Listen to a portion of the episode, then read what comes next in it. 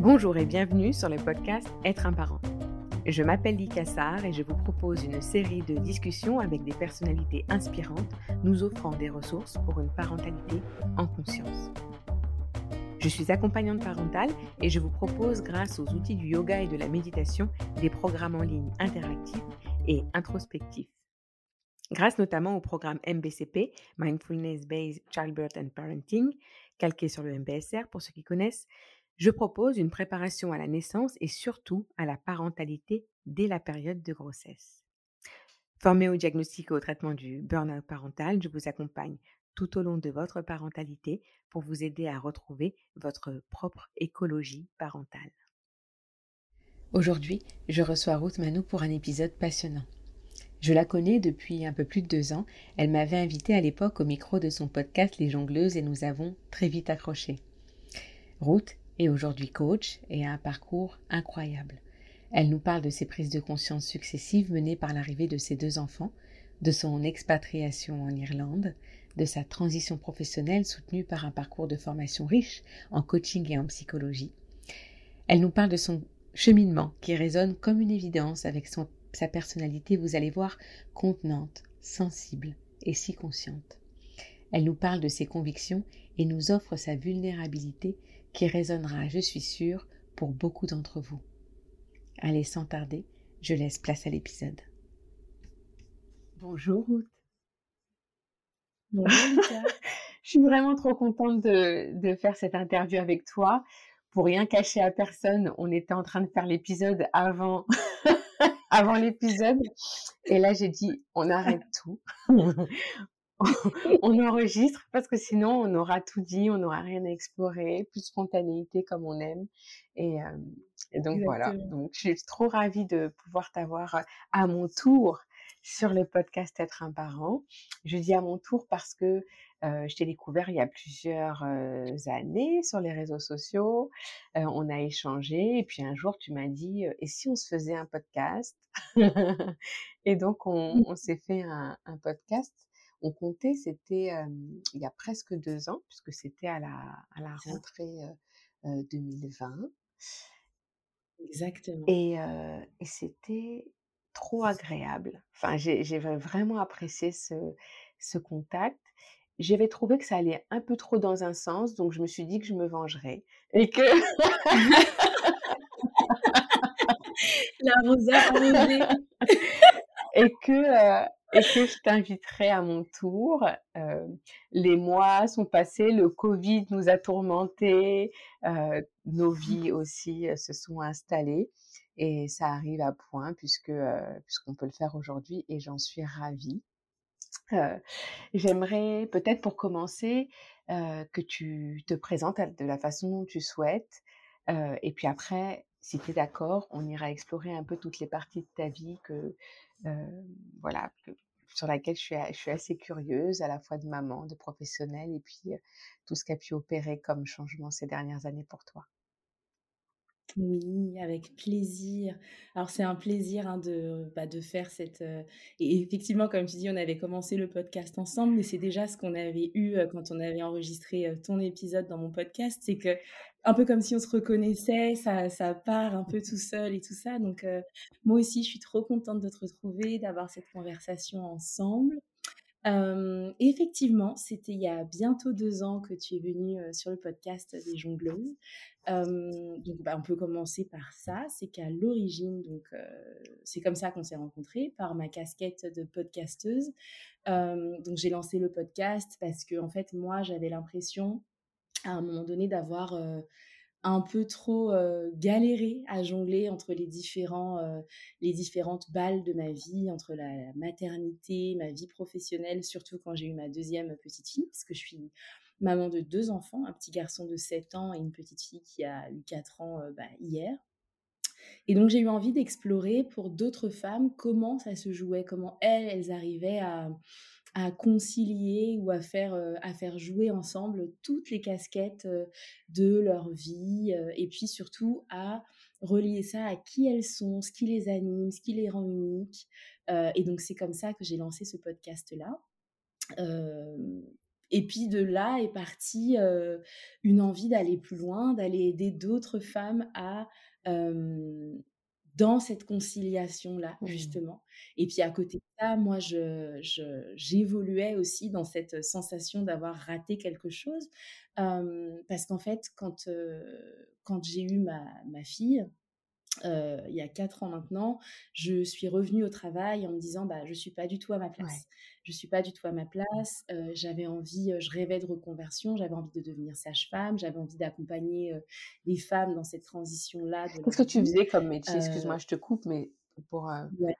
J'étais cadre en banque, j'étais consultante interne en banque et puis quand j'ai eu ma fille, c'est comme si un voile s'était déchiré et que je me voyais beaucoup trop clairement.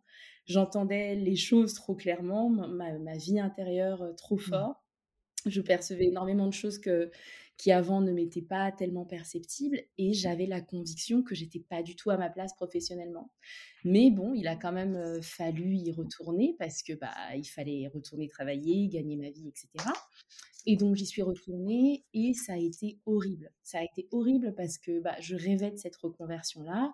J'avais pas trouvé la, façon de, la mettre en œuvre et je retournais au boulot où j'ai eu l'impression de vivre une espèce de, collision entre, entre ces différentes casquettes-là. La, vie professionnelle où j'avais envie de rien lâcher euh, parce que je me suis dit, bah, quitte à y retourner, autant tout donner, autant continuer à progresser, autant montrer que j'en veux, que je suis ambitieuse et tout ça et puis la vie de famille qui n'avait aucun sens pour mmh. moi. quoi. C'est-à-dire que je me le super tôt. J'emmenais mes enfants la première chez la nounou, le deuxième à l'école. à 8 heures, tout le monde était déposé. Moi, j'arrivais au boulot à 9h30. Et puis, je repartais à 17h. Donc, au boulot, j'avais l'impression de renvoyer cette image de un peu de tir au flanc, tu vois, puisque mmh. tout le monde était encore là. Euh, et, pour, pour, autant, j'avais quand même l'impression de beaucoup donner parce que je retravaillais assez systématiquement le soir derrière. Et puis j'allais récupérer mes deux enfants qui étaient épuisés, qui étaient stressés. Moi, j'en profitais pas. Enfin, c'était vraiment une période qui a été super difficile pour moi. Ouais. Donc, euh, en, sortant de là, euh, en fait, en sortant de là, non, c'est pas en sortant de là, c'est que j'ai continué à me dire euh, non, ça marche pas en mmh. fait non seulement tu ne trouves pas de sens à cette vie professionnelle, tu ne trouves pas de sens à ta vie de famille, il n'y a rien qui est satisfaisant, et en plus, tu as vraiment hyper envie très très fort d'autre chose. Et donc avec mon mari, on a commencé à réfléchir, à se dire bah, comment est-ce qu'on peut faire? Est-ce qu'une expatriation, parce que lui était entre deux postes, et on a commencé à dire bah, une expatriation, ça pourrait être une façon de concilier ça, de concilier moi mon envie de sortir de cette vie professionnelle qui me qui me bouffait, de cette conciliation qui me qui m'épuisait.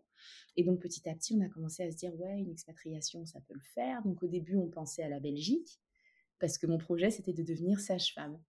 Puis petit à petit, en creusant, en discutant avec d'autres sages-femmes, euh, en, en, regardant en moi l'idéal de vie que j'avais, je me suis dit bah non, c'est pas le mmh. pas le métier pour moi. Mmh. Mais on a continué cette exploration de se dire l'étranger, c'est quand même cool. Et l'autre chose qui m'appelait très très fort, c'était la psychologie. J'ai commencé à me dire, mais tiens, et si peut-être c'était possible de trouver une formation à distance ou dans un pays où on irait et que je... Et si, et si, et si. Et puis de et si, et si, j'ai trouvé une fac en France qui fait ça, donc une formation, une licence et un master à distance et puis on est parti quoi. On est donc on a déménagé à Dublin. là c'est notre troisième année. Et dans la foulée, j'ai commencé des études en psychologie. Incroyable. Du coup, tu as profité de cette expatriation pour quitter un peu le monde du travail, en tout cas t'offrir une parenthèse, c'est ça? Tout en permettant quand même à ton conjoint de, de s'épanouir, parce que je suppose que lui, ça a été une belle aventure pour lui. Enfin, j'imagine qu'il a profité de, de ça pour rebondir sur un poste qui lui plaisait. Exactement. Bah, en fait, c'était, c'était vraiment, l'opportunité rêvée pour lui, pour moi, pour, notre famille, en fait. C'était ça aurait pas pu être, plus parfait que ça et je me souviens que enfin, donc on a eu des mois et des mois avant de savoir, qu'on partait, où on partait, donc ça a été l'Irlande. On a eu des mois et des mois et moi je me souviens qu'à juste avant de savoir que c'était bon pour l'expatriation et en Irlande, je lui disais, écoute, je n'en peux tellement plus de cette vie-là que je suis prête à partir, à aller plus loin en région parisienne, à quitter la région parisienne, et je m'en fous. Je prends un job alimentaire, je vais travailler à la FNAC, je vais être caissière. Cette vie-là, juste, c'est plus possible. Je veux plus vivre comme ça, donc je suis prête à faire entre guillemets une régression professionnelle et faire cette, cette reconversion en même temps. Mais j'en étais là, moi. Donc l'annonce qu'on connaît ici, c'est c'était vraiment, bah, j'allais dire inespéré, pas vraiment parce qu'on a vraiment espéré très très fort et c'était c'était assez probable, mais c'était fou quoi, parce que moi j'étais prête à faire j'étais prête à être contente pour moi. Ouais, ouais, ouais, c'était le bonus, quoi. C'est-à-dire que toi, de toute façon, tu avais identifié que tu savais ce que tu ne voulais plus. Tu savais pas vraiment où tu où ça, où allais te retrouver. Et c'est vrai que Dublin, ben, c'était l'idéal, finalement. Exactement, c'est exactement ça. Ça me touche quand tu parles de. Je reviens sur, sur ce que tu as employé comme mot à la naissance de ta fille. Euh, c'est comme si un voile était tombé et que tu ne pouvais plus faire autrement que de voir ce qu'il y avait en, vérité. C'est, c'est mmh. quelque chose que tu as ressenti pour ta fille. Comment s'est passée la naissance de ton, de ton grand? Il n'y a pas eu cette petite transition? Enfin, comment t'expliques que ce soit si différent pour une grossesse et l'autre? Enfin, un accouchement en fait, l'autre. Ouais. Alors en fait, c'est comme si chacun de ces deux enfants-là m'avait montré des choses différentes. Donc, pour mon fils, mon fils est né par césarienne, donc c'était une césarienne qui a été programmée, etc. Et ce que mon fils m'a apporté, c'est être maman, vraiment embrasser ce rôle-là, mais pas juste être maman, être la maman d'un humain. Mmh. Tu mmh. vois, accepter que c'était un, un, petit humain qui arrivait avec son chemin de vie, avec son caractère. Parce que je me souviens que quand j'étais enceinte de lui, je rêvais déjà d'un accouchement physiologique. Et vers la, ma deuxième échographie, on a découvert qu'il était en siège et que j'allais pas pouvoir avoir cette, cet accouchement physiologique. Et donc, ce que mon fils m'a apporté, c'est vraiment cette première évolution de Pokémon, de me dire, bah, en fait, je contrôle pas tout. je contrôle pas tout. Et être maman, c'est pas moi qui joue à la poupée, c'est moi qui accueille un humain et qui fait au mieux pour pour accueillir cet humain. Du coup, j'ai progressé à ce niveau-là. Et quand mon fils est arrivé, j'ai déjà eu un premier euh, mini tremblement de mmh. terre, parce que quand il est né, j'étais consultante externe. Donc, c'était différent dans le sens où j'étais donc recrutée par un cabinet et j'allais en mission dans différentes entreprises. Et quand il est né, je me suis dit, bah, en fait, euh, non, ça ne me va pas de courir euh, entre plusieurs clients je veux pouvoir contrôler mon emploi du temps, je veux pouvoir aller le chercher, je veux pouvoir me dire que je ne dépends pas du métro, etc. Donc déjà à la naissance de mon fils, j'avais opéré un changement. Donc je suis devenue consultante interne, j'ai trouvé une entreprise qui m'allait bien, etc. il m'a aussi un peu fait sortir de ma zone de confort parce qu'à l'époque, je me souviens que j'avais le permis mais que j'avais jamais conduit. Et par rapport à là où on habitait, je me suis dit, mais si je me, je me foutais un peu un, petit coup de pied aux fesses et que je conduisais, j'aurais un monde de possibilités et un style de vie qui serait complètement différent que euh, courir dans le métro, etc., etc. Donc, il m'a fait énormément mmh. évoluer.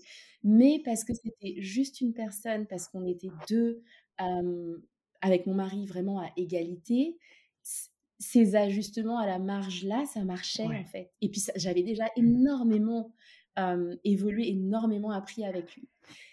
Ce que ça a changé, ce que la naissance de ma fille a changé, c'est que bah, déjà, une fois qu'elle est née, j'avais deux enfants, j'avais deux petites vies, j'avais plus juste un enfant, une logistique.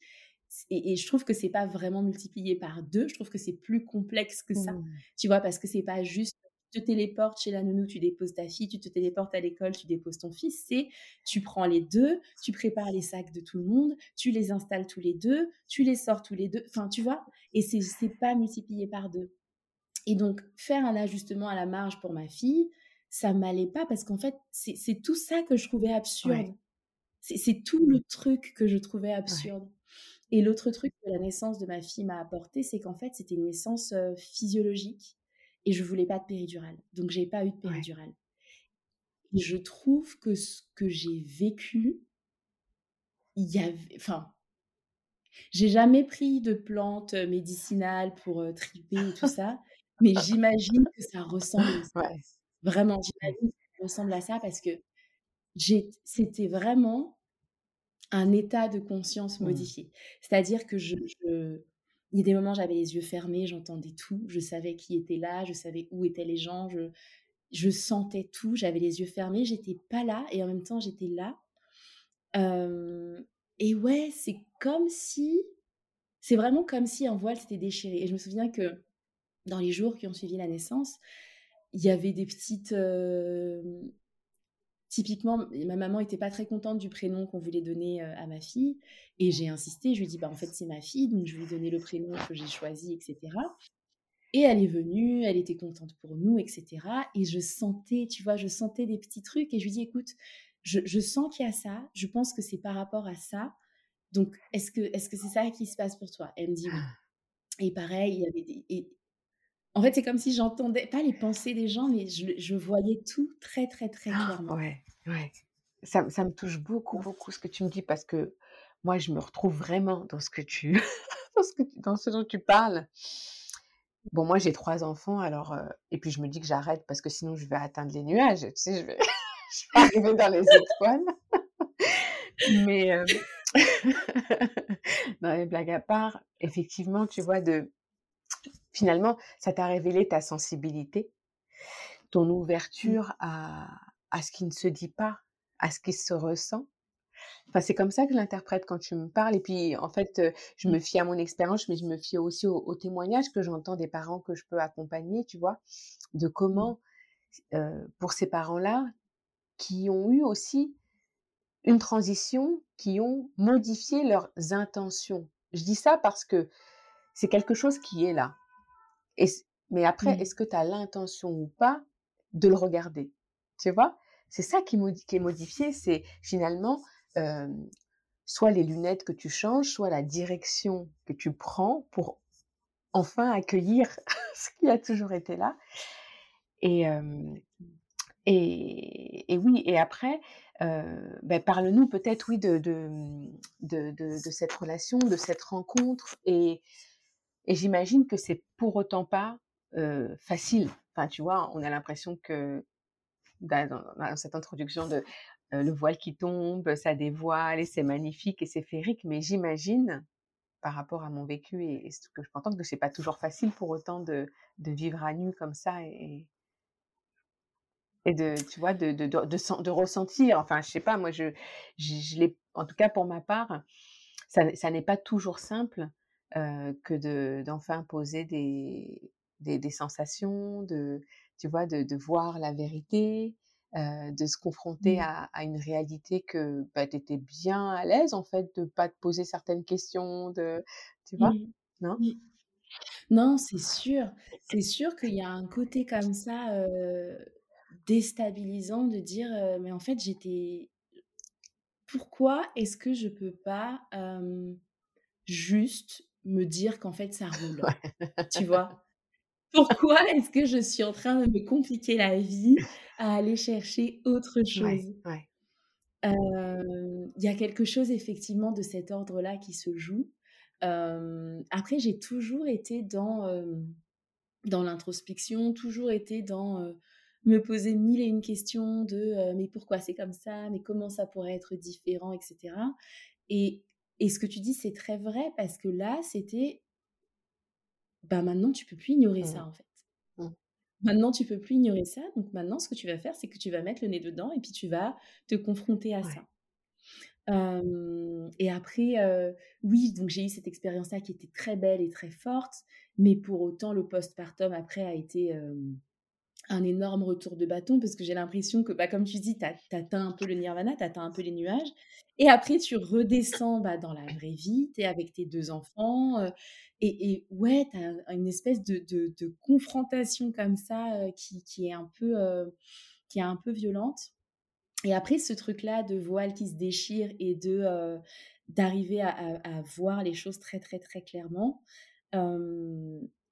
c'est quelque chose c'est une chose pour laquelle je suis vraiment hyper reconnaissante parce que bah, depuis, on, en parlera plus tard, mais depuis, donc après les études de psychologie et tout ça, j'ai aussi fait une formation pour être coach de vie et je vois que c'est quelque chose qui est là en fait. Et du coup, quand je coach, j'ai ce truc-là de dire, ok, ok, tu me dis ça, mais moi derrière j'entends ça. Donc qu'est-ce que qu'est-ce qui se joue, tu vois? Et ouais, j'ai l'impression que c'est un peu comme un super pouvoir, mais un super pouvoir parfois un peu chiant parce que des fois, je me dis, mais j'aimerais bien juste me, m'enrouler dans la petite couverture du statu quo et faire comme si, euh, tu vois. Euh, mais euh, ouais, c'est un, super pouvoir cool et parfois un peu chiant. Ouais, ouais. Je, comprends tellement. Donc aujourd'hui, tu es maman de deux enfants de 4 et 7 ans à Dublin. Comment mmh. ça s'est passé? Alors oui, non, peut-être avant ça, j'ai une question parce que tu dis, je voulais d'abord faire sage-femme et puis ensuite ça s'est transformé en psychologue. Finalement, ce que je trouve, enfin en tout cas des études de psychologie et puis après donc de mmh. coaching, ce que je trouve de point commun, c'est que tu voulais aller aider et contenir finalement, c'est ça, des chemins de vie? Exactement ça. C'est exactement ça. Tu as parfaitement mis le doigt dessus. C'est en fait, j'avais envie de d'accompagner des transitions dans des moments où parfois on a l'impression qu'on peut pas, parfois on a l'impression qu'on est faible et qu'on va pas y arriver, mais en changeant d'angle, accompagner la personne à se rendre compte qu'en fait elle a tout ce qu'il faut en elle qu'elle est parfaitement capable. Et que ce soit un accouchement, que ce soit une transition comme un changement de boulot, que ce soit une transition comme je monte mon entreprise, mais juste accompagner. Parce qu'en fait, moi, c'est vraiment ça que j'ai vécu dans mon, dans mon accouchement. C'est vraiment ce truc de me dire, «Oh, mais en fait, je suis trop forte. Mais en fait, je suis en train de faire ce truc dont j'aurais jamais pensé que j'aurais été capable de le faire, tu vois? Et tu as une sorte de magie là-dedans. Et c'est ça, en fait, que j'avais envie d'accompagner. J'avais envie d'accompagner des gens à se rendre compte que on a tous ça. On a tous ce truc de cette force insoupçonnée, cette puissance innée qu'on a oubliée, tu vois? Mais qu'on a tous ça et juste aller le chercher pour le ramener dans tout ce qu'on se propose de faire dans notre vie, mmh. dans tous les objectifs qu'on se propose d'atteindre dans notre vie. Et en fait, effectivement, il y a un point commun, c'est-à-dire que, en fait, ce qui a fait que ça a évolué comme ça, c'est que le métier de sage-femme, comme je te disais tout à l'heure, il y a plein de choses qui ont fait que je me suis dit, c'est pas mon chemin. Une des choses, c'est que j'ai lu le livre noir de la gynécologie. alors, je ne vais pas retrouver le nom de l'autrice, mais ça parlait des violences gynécologiques et obstétricales. Et je me suis dit, bah non, en fait, j'ai envie d'accompagner des gens à se rendre compte de leur puissance. J'ai pas envie de me heurter encore une fois à une hiérarchie que je trouve débile. J'ai pas envie de euh, regarder une femme euh, se faire maltraiter et de rien pouvoir dire parce que je suis entre guillemets que sage-femme et que c'est le gynéco qui décide. Je, je veux pas ça. Je veux un truc où je suis libre, où je suis dans ma pleine puissance et où j'accompagne des gens à retrouver leur pleine puissance.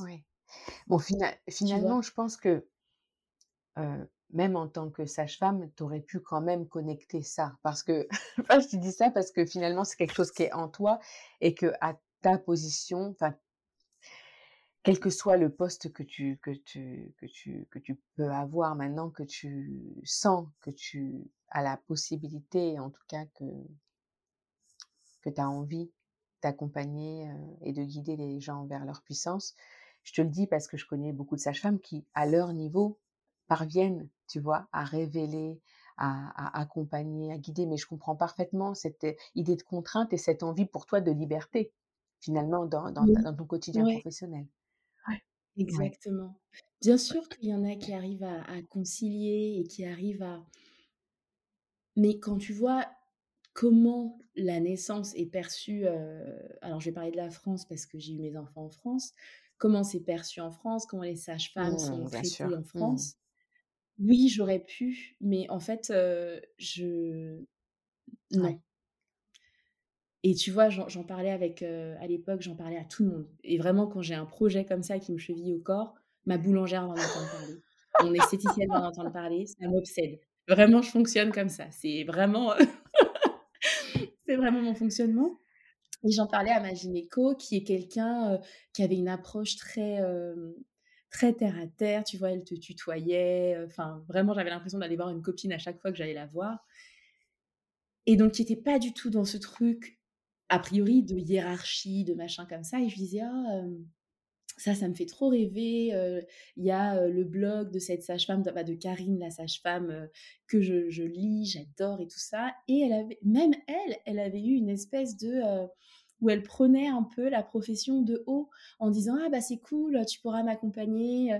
Et je me disais mais en fait les histoires de hiérarchie débile là, ça ne m'intéresse pas en fait. Donc non, je non, c'est pas ça, ça, m'aurait ça m'aurait bouffé en fait. Vraiment, c'est un des trucs qui me, qui me rebutait aussi dans ma vie professionnelle, c'était ce côté très hiérarchique.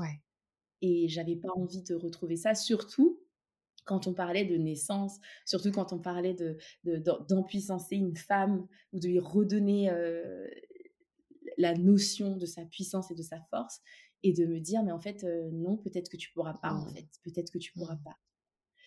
Et donc, c'est comme ça que j'ai évolué. J'en suis arrivée à la psychologie qui m'a absolument passionnée et fascinée parce que, enfin, tu vois, j'avais toutes les réponses de mais pourquoi on fonctionne comme on fonctionne, tu vois? Et puis, en fait, ce qui m'a fait bifurquer de la psychologie au coaching, c'est que quand on est arrivé ici en Irlande, j'ai commencé à écouter plein de podcasts, donc j'ai découvert la matrescence, et en écoutant la matrescence, j'ai découvert bah, le podcast de Clotilde Dussoulier, Change ma vie, qui est aussi venu sur les jongleuses, et j'ai commencé à découvrir le développement personnel.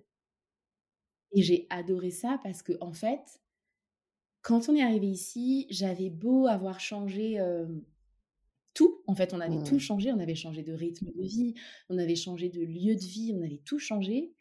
Mais quand même, je me rendais compte que j'étais toujours dans ce truc de les tunnels du soir. J'ai trouvé toujours les, rituels du soir avec mes enfants, dîner, bain, coucher.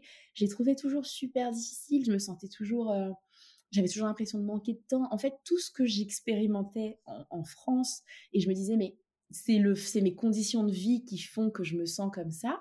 Je me rendais compte que tout était toujours là. Je me disais, mais attends, c'est pas possible. c'est, pas possible. Il y a un truc qui va pas, tu vois.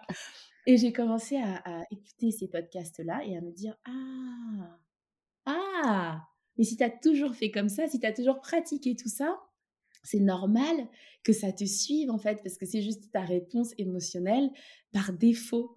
Et donc j'ai commencé à écouter ça, j'ai commencé à déconstruire des choses, et ce voile qui avait été déchiré, il l'a été encore plus, parce que là c'était devenu hyper intentionnel, hyper conscient. Et donc j'étais au milieu de tout ça quand à un moment donné je lis un cours sur le psychotraumatisme dans, dans mes études de psychologie. Et je commence à me dire, ah, je suis pas bien. Mmh. Il me met mal, ce mmh. Il me met mal, ce il me met mal à l'aise.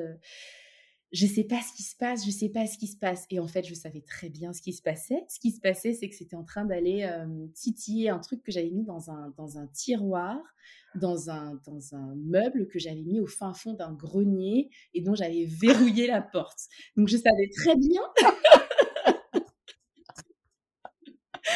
je savais très bien ce qui se passait. Sauf que c'était ma petite tentative pour me dire non, non, non, non, non, tout va bien. Et en fait, j'ai eu une enfance très mmh. difficile. Petite, j'ai été maltraitée, j'ai vécu des, maltraitances physiques, verbales, etc. Et pour moi, c'était réglé. Ah J'en rigole parce que je, je, je vois comment mon cerveau me protège et je trouve ça vraiment drôle et mignon. Mais pour moi, en fait, il n'y avait pas de problème. Mmh parce que j'avais vécu ça petite et la seule chose, le seul impact que ça pouvait avoir sur moi, dans ma tête à l'époque, c'était sur mon rôle de mmh. maman. Tu vois, et je m'étais juré que quand moi je serais maman, mes enfants, ils seraient choyés, ils seraient chouchoutés, jamais je les frapperais, jamais je les insulterais, jamais, jamais, jamais. Et donc j'avais des enfants qui était choyée, chouchoutée, jamais insultée. Euh, j'avais cherché tout, euh, j'avais, j'avais lu tout ce que je pouvais lire sur l'éducation bienveillante, j'essayais d'appliquer ça à mon niveau, je faisais vraiment de mon mieux. Et pour moi, il n'y avait pas de problème, tu vois. J'avais vécu ça, j'avais vécu ça petite, mais ça avait aucune incidence vu que bah, j'étais une bonne mmh. maman. Et donc, ce cours, il commençait à titiller des choses en moi, à me dire, mais en fait, euh, ça a impacté toute la personne que tu es, pas juste toi en tant que maman. Mmh. Et, et, là, j'ai commencé à me dire, bah, peut-être qu'il serait temps que je retourne en thérapie, parce que j'étais allée voir, j'avais été en thérapie pour mon postpartum après ma fille. Et je me suis dit, bah, en fait, là, il faut que tu retournes en thérapie, toi, toute mmh. seule. Pas toi en tant que maman, mais toi, l'adulte que tu es aujourd'hui, qui répète ces émotions négatives-là en boucle et qui répète les mêmes schémas pour comprendre comment ce que tu as vécu, toi, petite fille, t'a effectivement impacté. Bien sûr, ouais, ouais. Oh, c'est fort ce que tu dis parce que finalement, ça revient aussi dire que on peut avoir des envies d'éducation, tu vois, un idéal d'éducation. On peut, mmh. on peut renforcer son savoir, tu vois, mmh. se rassurer sur des façons de faire. Et pour autant, on est ce qu'on est. Comme tu dis, tu vois, mmh. un humain façonné par son vécu, ses expériences, et on peut laisser ça dans le grenier tout plein de poussière, mais n'empêche que bah, c'est là et, que tant que tu t'y confrontes pas en, réalité, pour pas spécialement pour refaire le monde et, ou l'histoire, mais juste pour l'ajouter dans, dans, ta gamme pour savoir avec quoi tu joues aujourd'hui. Mmh. Ouais. Vraiment, c'est. Ouais, ça. ça me parle beaucoup. C'est c'est beaucoup dans ce sens-là que, que, que, je guide l'être, justement. C'est pour ça aussi que le, le, podcast s'appelle Être un parent, parce que j'ai beaucoup, je suis très, très sensible à tout ce qui fait que malgré plein de volonté de faire, euh, on ne peut pas passer au-dessus de, ce qu'on est. Ouais. Non, non, non. Et c'est exactement ça que moi j'avais adoré euh, dans, ton, dans ton approche. Et c'est exactement pour ça que j'avais voulu t'avoir dans le podcast parce que je suis pas du tout dans le fait de dire oui, l'éducation bienveillante, c'est culpabilisant. Je pense que s'il y a rien à culpabiliser, on culpabilise Exactement. tu vois? Mmh. Et pour autant, je pense aussi qu'il y a, et c'est ça que j'avais adoré dans ton approche, c'est que c'est hyper pragmatique. On sentait que c'était proche de la personne et que on prend en compte toute la mmh, personne. Écologique, quoi. Exact, exactement, c'est exactement ça. Et moi, ça c'est vraiment quelque chose, parce que cette partie-là de moi, je l'avais vraiment occultée. Je m'étais dit, bah non, tout va bien, enfin, je veux dire, regarde ma vie. Sauf que à ce moment-là, j'étais en train de passer à un autre niveau dans ma vie. J'étais en train de vivre la vie bah, que j'avais rêvée.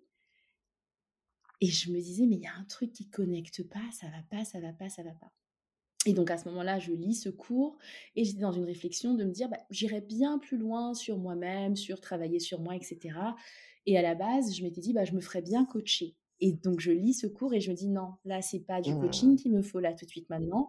Il faut que j'aille dépoussiérer mmh. ça, voir ce qu'il y a en dessous comme blessure. Et ensuite, je verrai ce que j'en fais. Et à partir du moment où j'ai commencé à me dire ça, bah, le voile était vraiment déchiré entre moi et cette petite fille qui avait vécu ça. Et là, quand je parlais de ce que j'avais vécu à des gens, je me mettais à pleurer, je me mettais à... Alors qu'avant, j'en parlais, de... j'étais dissociée en fait, vraiment j'en parlais en disant bah il m'est arrivé ça, machin, et comme si je parlais de quelqu'un d'autre. Et là, ça commençait à connecter. J'ai dit ok non, je vais pas aller donner ça à une coach, je vais aller donner ça à un psy parce que c'est un sujet de psychologie, de thérapie. Et donc, je suis retournée en thérapie, j'ai creusé un peu, j'ai reparlé de ce qui s'était passé, je l'ai intégré, en tout cas, j'ai commencé à l'intégrer. Et quand je suis sortie de là, je me suis dit, mais non, tu vas pas aller te faire coacher tu vas faire plus que ça. Ok, tu peux te faire coacher. Tu vas aussi te former, tu vas ajouter une corde à ton arc. Et donc, c'est comme ça que euh, j'ai commencé cette formation euh, au coaching de vie. Et ça a complété, mais à merveille, tout ça, parce que, ouais, j'ai vraiment l'impression d'intégrer toutes les parties de moi, en fait. Y compris cette partie-là qui a été blessée, qui a été maltraitée, qui a été malmenée. Ouais. Et c'est trop, trop bien. Ouais. Aujourd'hui, comment tu te comment t'imagines finalement la suite de ton parcours de vie? Parce que là, ce que j'ai l'impression que dans, ton, dans ta façon de jongler, tu es en train de, de, choisir vraiment tes balles pour pouvoir avoir un jongle à ta mesure. J'imagine à quel point tout ce parcours-là rend service à ce que tu es humainement, à ce que tu es en tant que maman. Comment, comment tu Mmh. t'imagines, euh, comment tu imagines la suite de ton parcours de vie?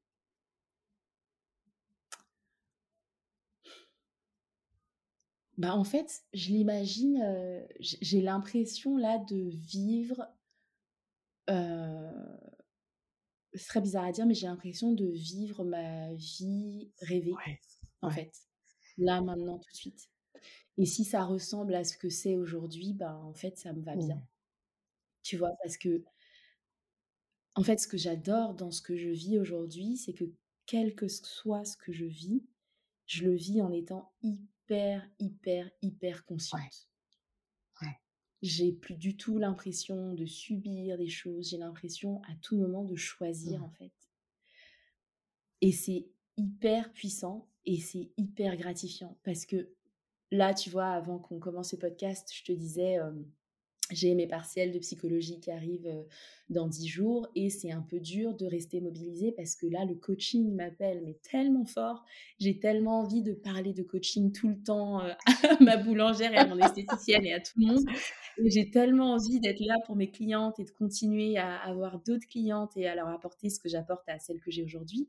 Ça m'appelle vraiment super fort et en même temps, j'ai aussi la conscience que j'ai commencé quelque chose avec la psychologie et que j'ai envie d'aller au sûr. bout donc même dans ces inconforts de me dire: «Ah là là, j'ai envie que ce soit fini», je à tout moment, je me dis que c'est hyper choisi, Ouais, tu vois? ouais, ouais. Heu, je suis aussi hyper consciente de mes valeurs, je suis consciente de ce que j'ai envie de de de continuer à créer et ça me facilite la vie à un point, mais incroyable. C'est-à-dire que quand je dois prendre une décision pour mes enfants, c'est beaucoup plus facile, alors qu'avant je me disais: «Oui, mais machin, est-ce que c'est comme ça que ça doit être?»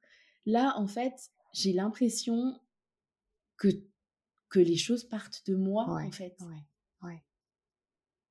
et heu, peu importe, en fait, la forme que ça prendra, je sais que je veux que le coaching, heu, je te disais tout à l'heure, là, le coaching, je considère que c'est un peu, heu, mon troisième bébé, mon entreprise et tout ça. Je sais que j'ai envie que ça ait une place, importante pour moi, mais même si demain quelque chose devait changer et que je devais en faire un peu moins, ce serait toujours choisi et ce serait toujours constant et c'est ça qui est tellement kiffant, bien en sûr. fait. À la limite, peu importe la forme que ça prend, Je veux garder cet état de de de conscience et de choix très, très conscience très conscient que j'ai aujourd'hui. Parce que c'est ça qui fait que c'est vraiment hyper savoureux, Oui et et tu viens aussi confirmer que, bah, l'adage qui dit que choisir c'est renoncer, il est pas tout à fait vrai quand on a conscience que tout est choix et que finalement quand on, quand on renonce à quelque chose, c'est un choix à part entière, tu vois? C'est pas un dépit Mmh, de choix, mmh, et on vit beaucoup mieux quand on sait pourquoi on est là et comme tu dis, parce que ça part de soi et et c'est Et c'est totalement, relié à à ce qui ressemble à de la puissance. Ouais, exactement. C'est exactement ouais, ça. ouais. Finalement, ce que ce que tu expérimentes, enfin, j'ai toujours cette image, tu vois, que je ressors très souvent, tu vois, ce vase qui déborde. Ce que tu expérimentes, c'est, de pouvoir, offrir, aux personnes aussi qui te qui te qui seraient plus ou moins, près de toi, qui bénéficieraient de ton accompagnement, ce qui déborde de ton vase. C'est-à-dire que toi, tu l'incarnes, tu le vis, en fait, cette, cette vie Ouais, puissante et de choix et ouais. Mmh. ouais, Est-ce que c'est ciblé pour les parents ou bien pour les pour les les humains en en transition? Alors c'est ciblé pour les femmes parce que j'avoue que je tu vois, l'autre jour, mon mari me demandait: «Mais, heu, tu es sûre que tu veux, heu?» et oui, en fait, je suis sûre. Je suis sûre parce que Parce qu'en fait, je trouve que on est incroyablement Ouais, puissante et qu'on a c'est pas juste dans un accouchement, c'est pas juste dans la maternité ou dans la parentalité. Je trouve qu'on a on est on peut être un puits de créativité, de d'intuition, de de tout ça et que on on vit dans des sociétés qui nous font oublier ça ouais, et ça me ouais, révolte, en fait. Ça me révolte et j'ai envie de faire quelque chose pour que ça change, j'ai envie de faire quelque chose pour qu'on se rende compte de Ouais, de notre de notre puissance Mmh. infinie.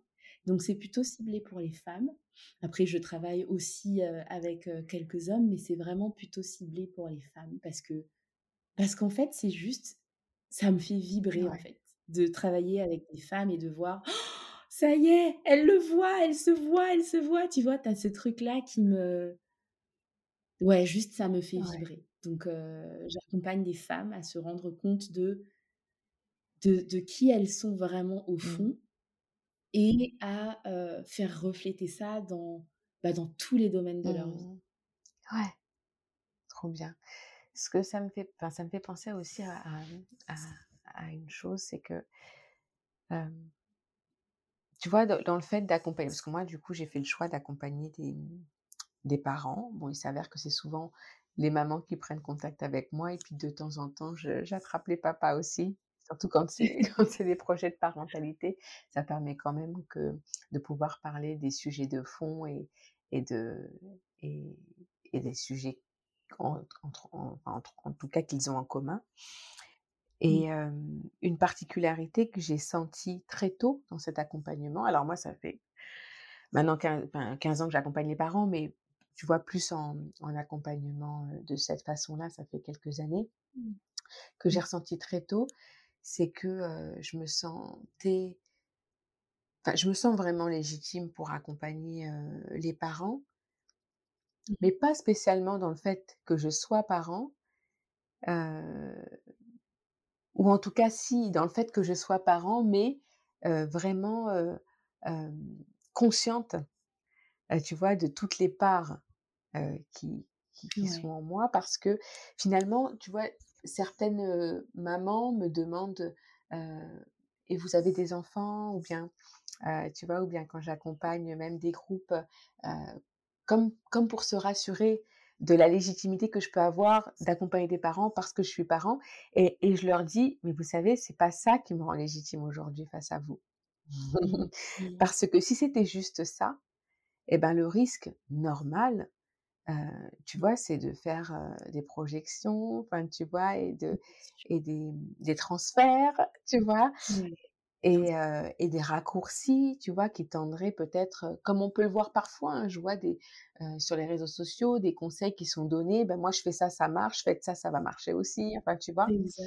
Et donc, je trouve ça très précieux, en fait, la façon dont tu présentes ton parcours, ces étapes que tu as eu à à, traverser ou en tout cas à, franchir parce que quand on n'est pas conscient vraiment de qui on est, on a tendance peut-être à projeter, tu vois, des chemins similaires pour les autres. Ouais. Absolument, absolument.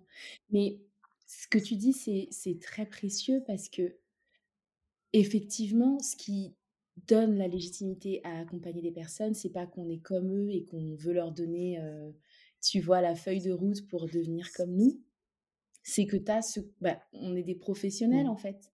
Tu vois, moi, quand je coach quelqu'un, je m'efface d'une certaine façon et ensemble, on va la chercher elle. Donc, mon vécu, mes expériences, elles n'ont pas leur place dans ce que je peux partager avec elle. Ouais. Tu vois? Et pour autant, moi, quand je me fais accompagner, j'ai quand même aujourd'hui, ça, ça, va évoluer parce que c'est en lien avec mon cheminement aussi.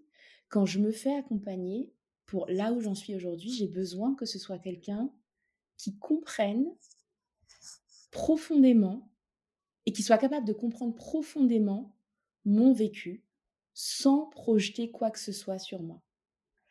Ouais. Et donc, je vais chercher quelqu'un de. Et en fait, c'est un, c'est, un, pour arriver à faire ça, faut être sûr d'être en face de la bonne professionnelle. C'est-à-dire qu'elle, tu vois typiquement euh, la psy que j'avais vue euh, l'année dernière, je lui disais, je lui ai sorti une phrase du genre, bah mes cheveux, euh, le fait que mes cheveux sont pas défrisés, c'est un choix politique. Tout le monde ne peut pas comprendre cette bien phrase. Sûr, bien sûr, bien sûr. Et en fait, moi, je me fais accompagner pour là où j'en suis aujourd'hui. J'ai besoin que quand je dis quelque chose de cet ordre-là, la personne, elle le comprenne à un niveau limite cellulaire mmh. et que ça avance, tu vois. J'ai pas. Euh, et donc, je trouve que ce côté de vouloir se rassurer et de dire, bah, est-ce que vous êtes parent? Quelque part, il se comprend parce que tu te dis, bah, je, je cherche pas à ce qu'elle me dise exactement ce qu'il faut faire, mais je sais que quand je vais lui dire que je suis épuisée parce que mon bébé a pas dormi depuis une semaine, elle va comprendre. C'est pas pour autant qu'elle va me dire bah faites ci, faites ça, est-ce que vous l'avez laissé pleurer, mais juste elle va comprendre d'une façon tellement intime que ça va aller plus vite pour qu'elle m'aide. Je comprends. Oui, oui, je comprends. oui, et c'est sans doute en ça qu'il y a une petite part de légitimité dans, dans, du vécu, mais pour autant, les projections, elles sont rapides à faire. Enfin, tu vois, la première enfin, ce que tu me dis euh, la, première partie par rapport euh, à les cheveux défrisés, enfin, tu vois, ça me parle tellement parce que moi, ça m'est arrivé un jour de, j'avais commencé parce que je, déménageais, donc je recherchais euh, une psychologue qui, puisse m'accompagner. Moi, ça me sert beaucoup, en tout cas, de, c'est comme des analyses de pratique, tu sais, pour moi, parce que, étant donné que j'accompagne de l'humain, il faut toujours que je puisse m'assurer d'être en phase avec l'humaine que je suis. Donc, c'est quelque chose que je fais en continu. Et ça m'est arrivé un jour de d'arrêter subitement un accompagnement enfin, on avait deux séances ensemble, parce que, pareil, il y mmh. avait quelque chose qu'elle ne saisissait pas dans mon identité. Tu mmh. vois? Mmh. Quand je lui parlais de, ouais, de, de, mon métissage, de, de, de, ce qui me touchait, en tout cas de ma sensibilité à l'injustice, euh, tu vois, que, que, je remonte, moi, d'une façon euh, assez lointaine hein, dans mon arbre généalogique. Euh, c'est quelque chose qu'elle qu'elle balayait, tu vois, d'une façon. Mmh. Et je sais plus, on avait une discussion, je, ne la retrouverai pas. Et, et, et, là, en plus, moi, je suis un peu, un peu, enfin, je suis très sensible, mais en tout cas, voilà, j'ai, je, sur ce, sur ce genre de choses, je switch parce que je ne peux pas m'attarder à justifier. c'est tellement ressenti, tu vois. Exactement ça. C'est ça. C'est exactement ça. Donc effectivement, oui. Mmh. Mais mmh. Après, effectivement, la légitimité, elle vient du cadre que tu vas apporter, elle vient de la méthodologie que tu vas apporter. En coaching, c'est exactement ça. C'est, c'est pas. Je, me souviens, ça m'a fait sourire parce qu'une fois, j'avais proposé à une amie de, bah, de tester ce que c'était le coaching. elle me dit oh, Je suis désolée, j'étais en retard parce que je coachais telle autre copine. Et je lui dis Non, c'est pas ça. en fait, c'est, une méthodologie, c'est un, c'est un métier, ça s'apprend. donc, la légitimité, elle vient de ça, du cadre, de la formation, de tout ça. Mais effectivement, il y a. Et on peut, enfin, tu vois, en coaching, je pourrais potentiellement coacher n'importe qui ou me faire coacher par n'importe qui, mais en fait, je, trouve que pour emmener quelqu'un très loin dans des niveaux de conscience plus élevés, différents, je trouve que c'est important de, comprendre profondément l'incarnation de la mmh. personne. Est-ce que l'incarnation ici et maintenant de la personne, fait jouer chez elle, tu vois? C'est comme dire, tu vois, tous ces trucs de développement personnel qu'on voit qui, sont, qui, peuvent être hyper violents, de dire oui, mais quand on veut, on peut, ou tes pensées créent ta réalité. Oui, mais est-ce que tu es sûr que la réalité de la personne, tu la comprends de façon tellement intime que cette phrase-là, tu peux la rendre réelle pour toi? Bien sûr. Tu vois, enfin pour elle et pour, pour toi. Donc, Ouais, il y a quelque chose qui se joue à ce moment-là. Mais, quand même, tu as une sensibilité qui fait que tu as, as choisi, enfin, en tout cas, tu n'as pas le choix, mais tu n'as pas le choix. Enfin, tu incarnes, tu t'as choisi ce métier, c'est ce métier qui t'a choisi et tu, tu l'incarnes de cette façon sensible. Parce que, pour autant, ce que tu, ce que tu dis, ce que tu décris, c'est enseigné en école de coaching tu vois. Mmh pour autant, c'est pas facile à, comprendre, à entendre. Et, et, même avec une grande sensibilité, c'est des choses qu'on comprend de mieux en mieux dans l'accompagnement et dans, dans la rencontre avec les humains, tu mmh. vois. Qui... Ouais, ouais. Mmh. ouais, complètement. Merci beaucoup, Ruth, pour, pour cet échange. C'est passionnant je j'entrevois dans, dans, dans, ce que tu me dis. Euh, bon, j'en doutais pas, mais ce qui me ce qui me ce qui me touche beaucoup dans, dans, dans notre dans cette rencontre, c'est le mot conscience que tu utilises beaucoup. Tu sais à quel point pour moi c'est c'est un mot qui, qui résume beaucoup de choses et et, et qui qui permet d'accueillir les choses telles qu'elles sont, tu vois, avec euh, cette euh, cet accueil de l'impermanence. Parce que, parce que l'idée, c'est pas de, de, de, de, décrire si la vie est agréable ou désagréable, mais c'est plutôt aussi d'accueillir que la vie, elle est ce qu'elle est. et que ça va dépendre de la, de la façon dont on se positionne pour pouvoir l'accueillir. Exactement. Exactement. Mais ce mot-là, tu sais, de conscience, je me rendais pas compte que je l'utilisais tant. Mais moi, je sais que j'ai du, j'ai mis du temps à, mmh, à le comprendre. Et en fait, la façon dont j'adore le, percevoir, c'est avec la musique. En fait, je trouve qu'un niveau de conscience, c'est comme si tu avais une chorale.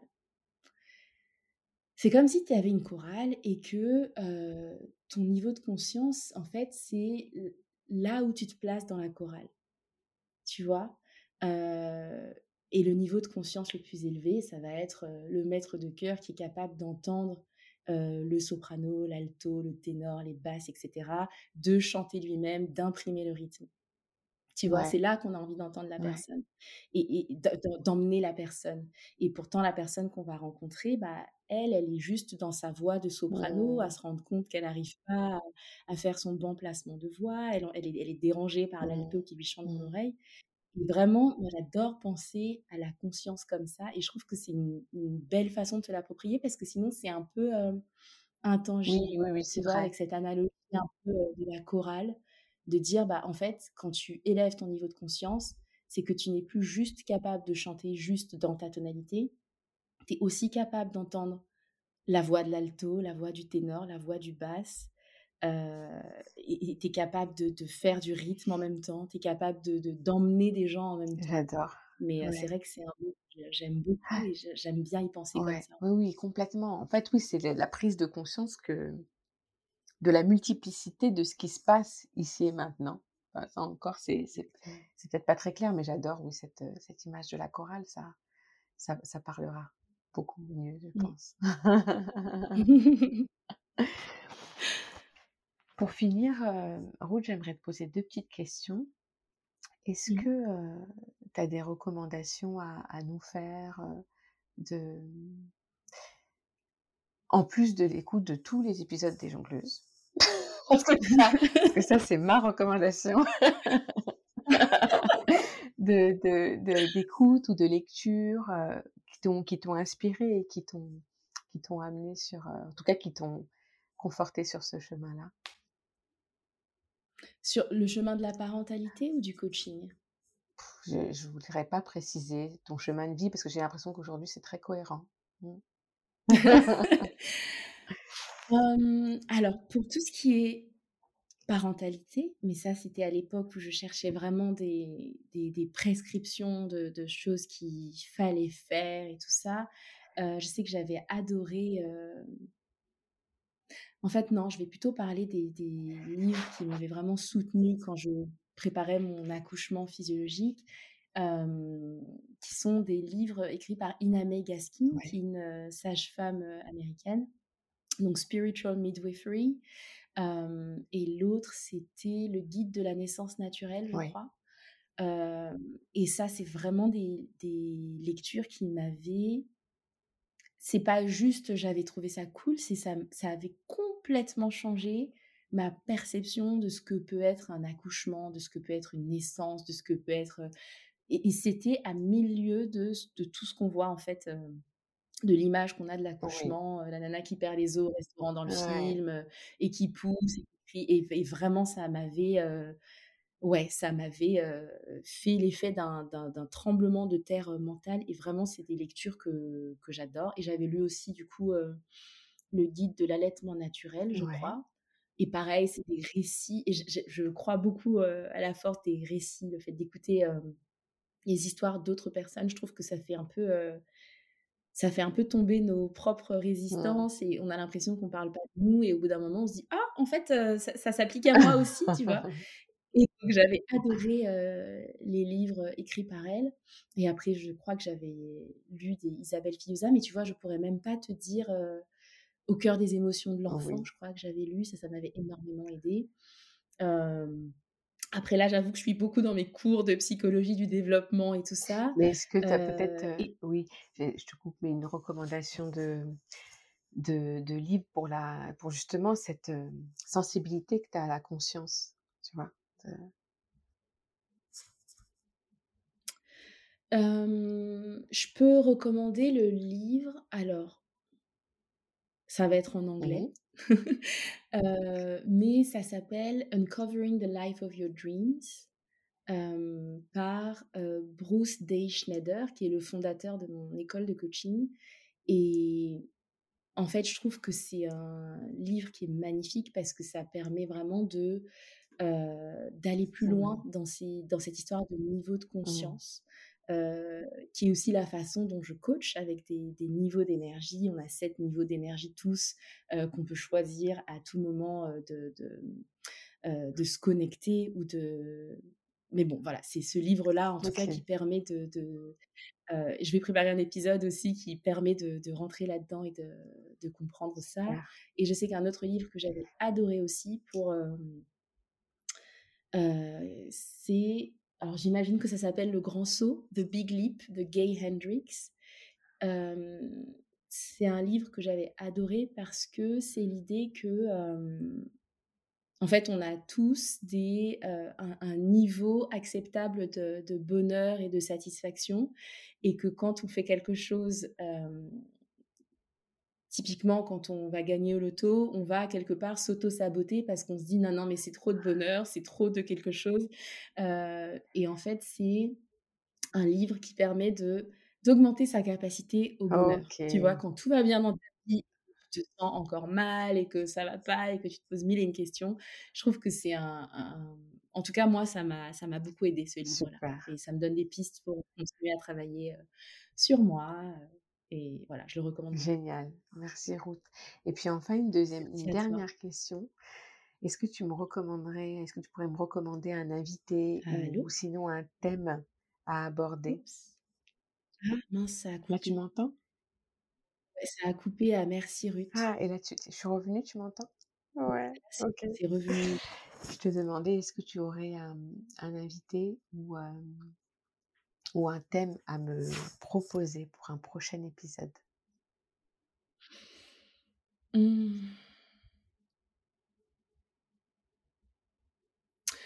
Moi, je, trouve que cette l'approche que tu as, elle gagnerait vraiment à être entendue encore plus, de dire ça part de l'humain, ça part du parent, c'est du coup, tout ce qui irait dans le sens de dire il n'y a pas de dogme en matière d'éducation, il y a des prescriptions, il y a des, des études, il y a l'état de l'art sur ce qu'on sait du développement de l'enfant, mais vous faites avec vous et là où vous en êtes. Moi, c'est vraiment quelque chose, je trouve, qui gagnerait à être encore plus entendu, de dire il faut que ça parte de soi, en fait.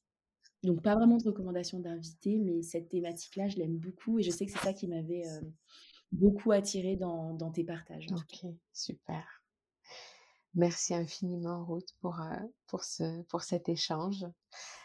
Merci à toi. J'ai hâte d'autres prochains rendez-vous. J'espère qu'il y en aura. oui, j'espère. Et puis, merci, merci à toi. Je te souhaite plein de bonnes choses. À bientôt. Merci. À très vite. Si cet épisode vous a plu, venez sur ma page Instagram Parentalité Pleine Conscience nous en faire part et peut-être partager vos témoignages. Pour me soutenir et offrir une plus grande visibilité à ce podcast, je vous laisse mettre 5 étoiles et pourquoi pas un commentaire sur la plateforme de votre choix. Je vous dis à bientôt et en attendant, prenez soin de vous.